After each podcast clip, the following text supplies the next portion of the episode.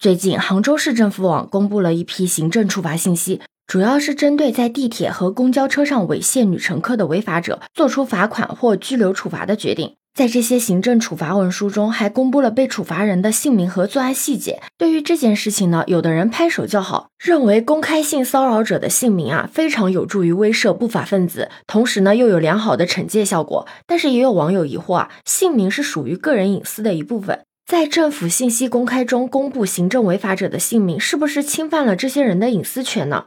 你好，我是当当马。有媒体呢就这件事情呢采访了杭州市公安局的相关负责人，对此负责人的回应称，杭州市公安局公开这一批行政处罚结果信息的行为是合规的。也有律师解析说，从法律上来讲，行政处罚本身就是对违反行政处罚等法律法规的单位或者个人的一个公开处罚。那在一定范围内对相关信息进行公开是符合法律法规的。公开呢能够起到一个警示的作用，对受罚者是一个威慑，同时可以达到处罚一个教育。一片的效果，而且法律对个人隐私等权利的保护都是有限度的，不是绝对的，更不可能是为了保护隐私而牺牲公权力的。比如说一些官员的落马、贪腐案件等等这类的警示案件，很多个人信息都会进行详细的公布的。对于这种公开行为，执法部门需要把握一个度。比如说，如果涉及未成年被处罚人的身份证号、家庭住址等一些详细内容的时候，那职能部门在进行信息公开的时候都需要慎重。说说实话，我是很支持。杭州这一做法的，因为哪怕是现在你在网络上搜索地铁猥亵相关词语，都会立马给你跳出来全国各地不少的相关案例，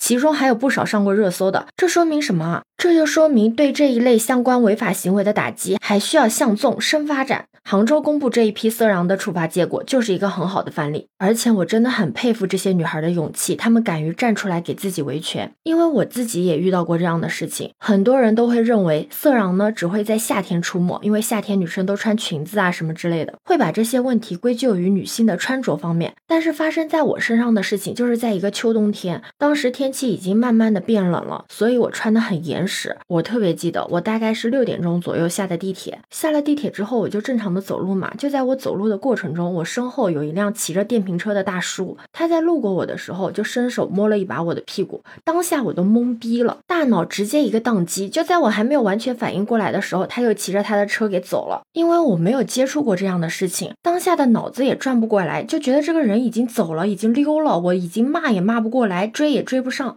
然后也没有这个报警的意识，只能跟我的小伙伴汇合之后，跟我的小伙伴讲了这件事情，因为他们也只能安慰我。所以我就觉得这些女性很勇敢。遇到这种情况，一定要勇敢的站起来，就千万不要跟我一样，一定要坚决打击这些色狼。全国多个地方的地铁警方也表示了，只要接到相关警情，警方一定会认真严肃处理。同时，他们也总结了三类地铁性骚扰的情况，主要涉及录音癖、偷拍狂、咸猪手等。警方提醒，如果女性朋友受到侵害，要鼓起勇气，大声呵斥，同时向周边的乘客求助，及时的报警处理。因为事后再取证查实就很麻烦，证据越明确越完整。越有利于警方迅速的将色狼绳之以法。其实很多的案例都已经说明了，作案者呢就是过街的老鼠。只要女性朋友及时的揭露他人的相关违法行为，都会得到周边乘客的协助的。有网友建议啊，把这些行政处罚书放在地铁相关屏幕上循环播放。对此你表示支持吗对此你有什么看法呢？可以把你的想法留在评论区哦。